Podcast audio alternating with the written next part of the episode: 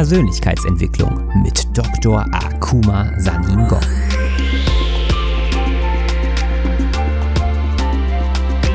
Investiere in dich selbst, denn wenn du es nicht tust, tut es niemand anderes.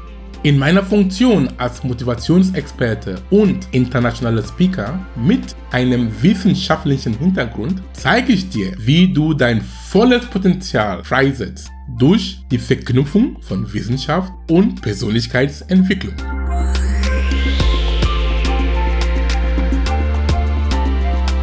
In dieser Folge hörst du Akumas Talk beim Event TEDx Königsallee im Oktober 2018. In seinem auf Englisch gehaltenen Vortrag geht Akuma auf die Besonderheiten der Epigenetik ein und verdeutlicht anschaulich, warum du dein Leben selbst in der Hand hast. Viel Spaß beim Zuhören.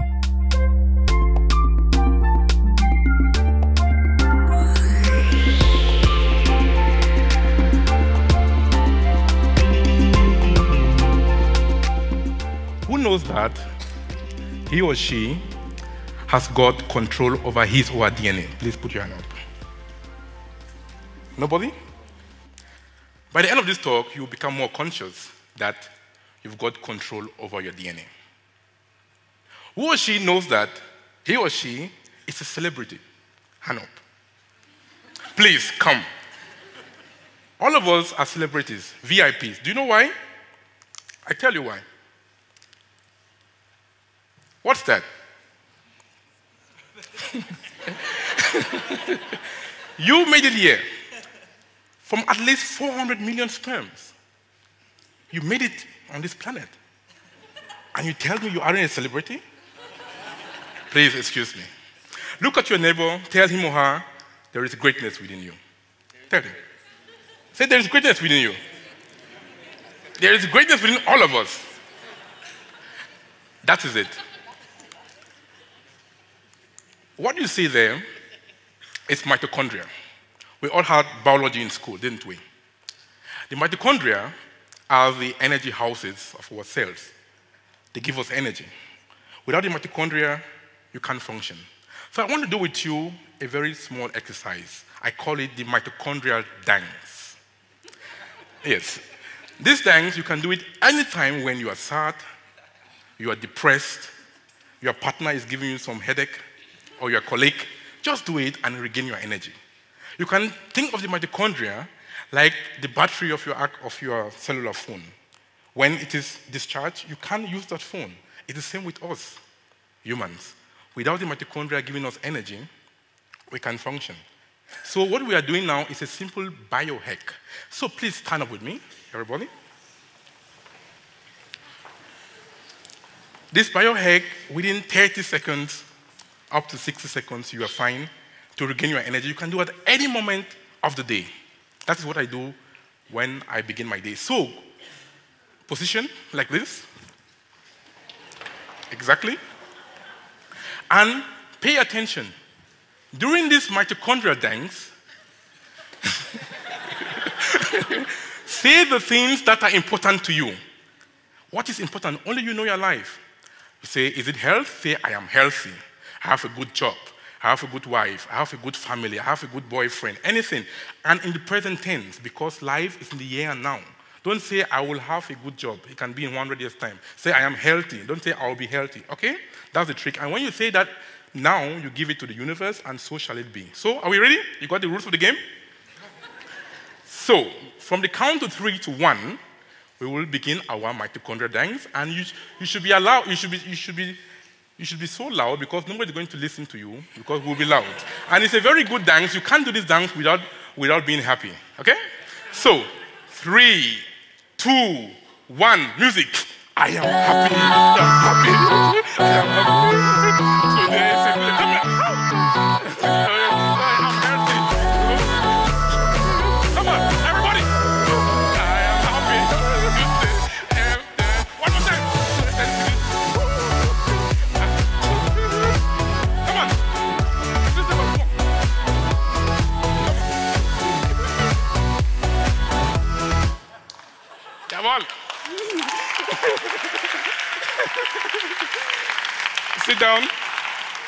Down.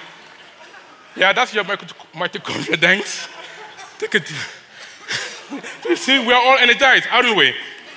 So, take a deep breath. Deep breath out. Know that you have control over your DNA. Your DNA is not your destiny. Take a deep breath again with me. Deep breath out. Know that you are a biological marvel. You came here for a reason, and we are happy that you are here. You should make something out of it. One more time, deep breath. Deep breath out. What is epigenetics? This equation, what do you see, phenotype, is what we see. You are fat, you are slim, you are tall, you are short, you are sick, you are healthy. That is the phenotype. That sign you see like an S is called integral for the mathematicians among us. An integral just means the sum of everything. And the genome, at the time I got to know this equation, I was doing my master thesis at the Technical University of München. There was a guest professor who came from the US. He showed this equation just to the point of genome. Means from birth, when you were seeing your mother's tummy, and up to now, that's your life. The genome is the DNA that you don't see. And at the time, epigenetics wasn't that mainstream as like now, and it is not mainstream. So I extended this equation with epigenetics, meaning that you are taught what we think and how you interact with the environment has got a role on how your genes have been expressed. And there you've got power because we came with the same number of genes. You can't do anything about it. But you have control over your thoughts, don't you? You have control over what your thoughts and about your environment, about your nutrition, movement, and your social influences. That you can control, that you have the power over. That's why I say you have control over your DNA. That's epigenetics. This, that's the DNA molecule that we know from school. Nature is very clever. You know the DNA molecule is two meters long? And how can you compact two meters in a tiny nucleus?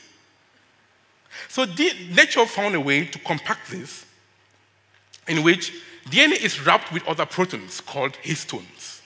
And these histones, they've got some decoration. Those letters you see on the DNA, those are decorations, with, those are the epigenetic marks.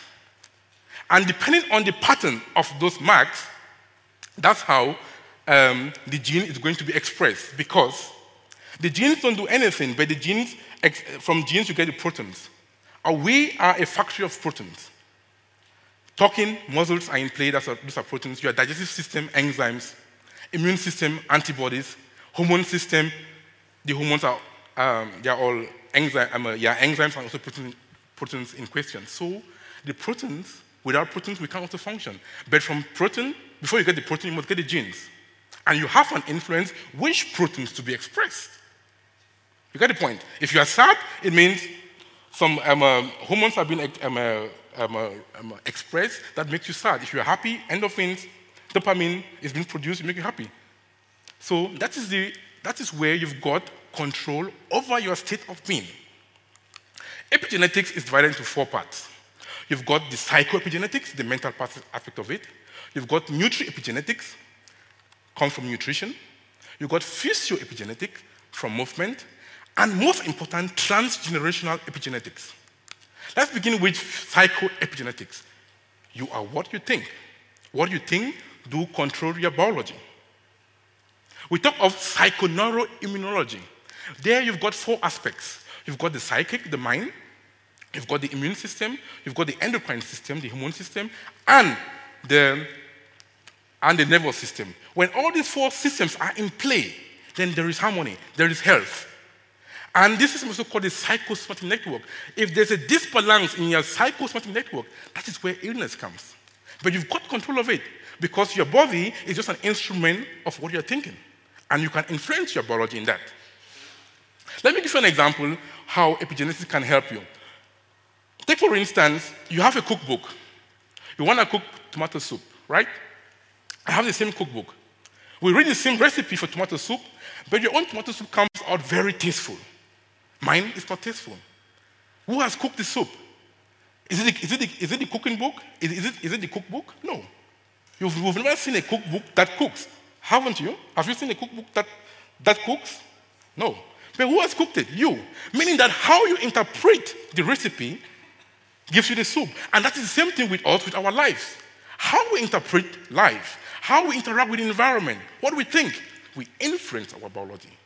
If we are healthy, if you are sick, or if you are sad in any aspect.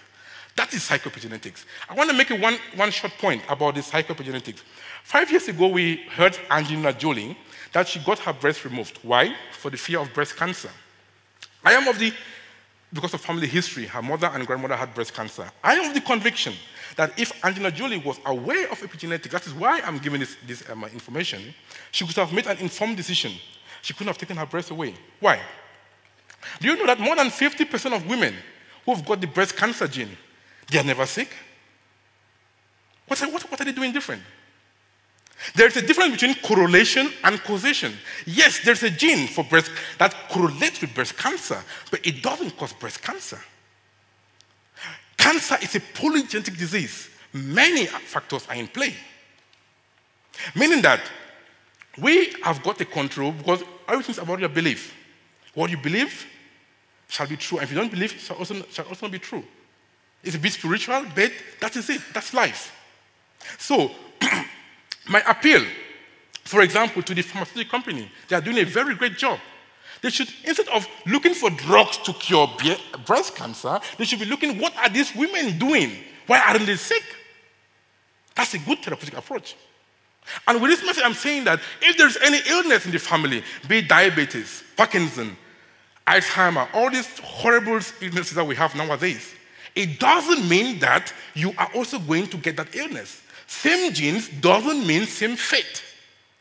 That is the message from epigenetics. The other aspect, okay, another, um, uh, how you can go about this. Many studies have shown that activities such as meditation, yoga, tai chi, qigong, all these kind of activities, when you engage yourself with them, you can help to regulate your genes for health and longevity. So you can do that. Meditation is a good thing. I meditate twice a day. The other thing is, the other thing is nutri epigenetics. What's that from nutrition? Hippocrates said, You are what you eat. And let your food be your medicine and your medicine be your food. So pay attention to what you are eating. There was a study which um, uh, rats were given junk food for, for one week. And at, at, the end of one week, they saw that their hippocampus, hippocampus is a, is a part of the brain which is responsible for memory. That, that, that part was fully inflamed, and the rats um, had memory loss. So we, can, so we can imagine what we are doing when we engage ourselves in unhealthy eating. This is a good example of genetics. These are identical twins. They've got the same genome, the same gene. But one is slim, one is fat. How can I explain that? Lifestyle. Physioepigenetics, movement. You know that more than, five, more than 25% of all diseases can be cured through movement. Why?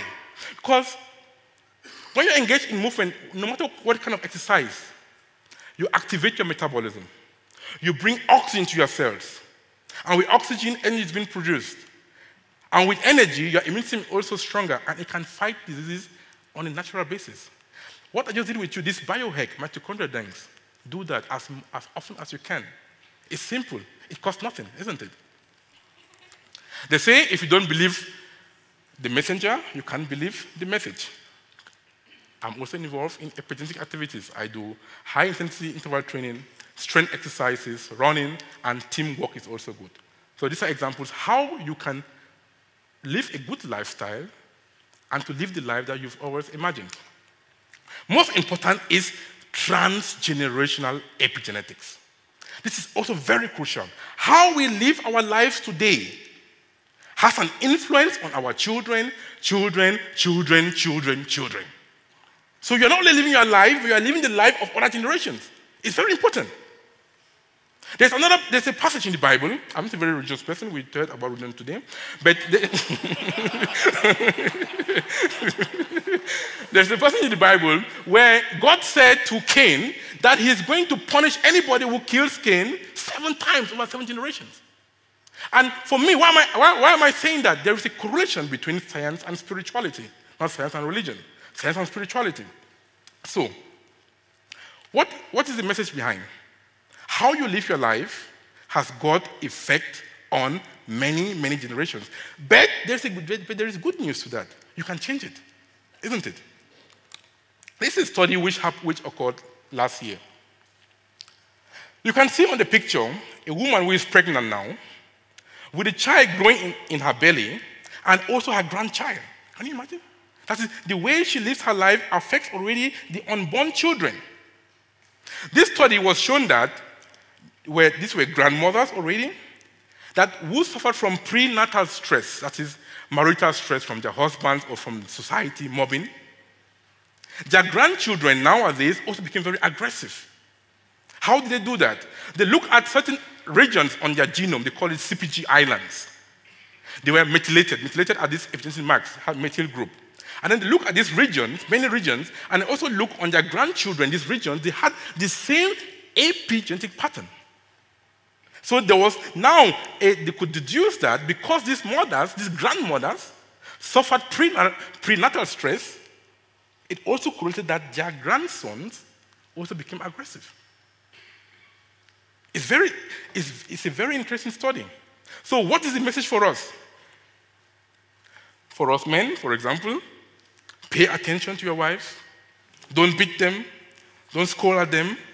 Pet them when they're pregnant. because we, you are also bioengineers. If you don't do that, you are also affecting the health of your unborn child and unborn, born, born children. So we have everything in our hands. But that's the good news because you can do something about it, isn't it? Cool. Summary. So, what have we learned? Your genes are constant. We can't do anything about them. We came with the same number of genes. Be you white, black, pink, doesn't, it, doesn't, it, doesn't, it, doesn't play, it doesn't play a role. But you've got control over this aspect. Your positive influences can lead to health or to disease. Positive influences are what? Positive thinking. Please see that you think neg- good thoughts, not negative thinking. It affects your biology, as I've shown. Engage yourself in good nutrition. Engage yourself in movement, mitochondrial dance. Also, yes, it's simple. Engage yourself also in have, have good sleep. Sleep as much as you can for, the, for regeneration. Also, the aspect of sex. Sex is something that we all do, but nobody talks about it. See that you've got a balance in your sex life. What is balance? You, you, you determine that, but it's also an epigenetic aspect. See that you go, to, you, you go to the sunlight, take some sunlight, vitamin D production, go for a stroll, fresh air, all those things we all know. But are we doing that? And that's how you can control your biology. And above all, your social influences. The people around you affect your life in all ways your family, your friends, everybody. Because they affect your thinking, they affect your emotions, they affect your actions and your results. But you can't change the people around you, but you can change who is around you, can't you? I thank you.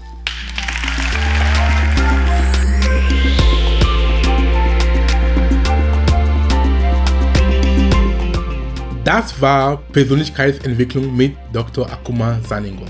Ich freue mich, dass du da warst und lade gern deine Freunde ein, den Podcast zu abonnieren. Es gibt nichts Schöneres, wenn du mit deinen Mitmenschen gemeinsam wächst, oder? Und wenn du mehr lernen und weiter wachsen willst, dann besuche meine Webseite unter www.drsaningong.com und nimm an meinem vierteiligen kostenfreien Online-Kurs namens Persönlichkeitsentwicklung 6.0 teil.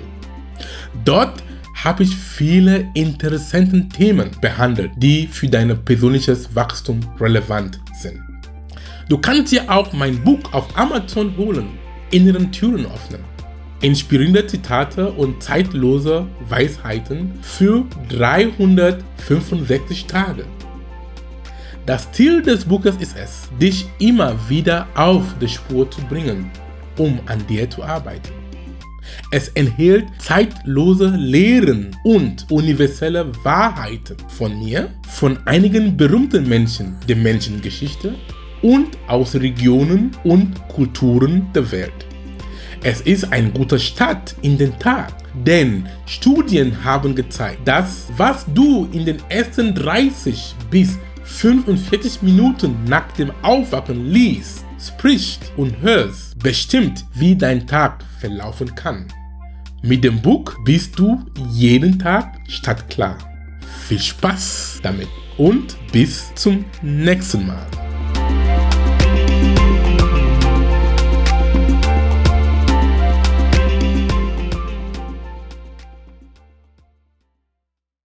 Dieser Podcast wird produziert von Benedikt Mensing.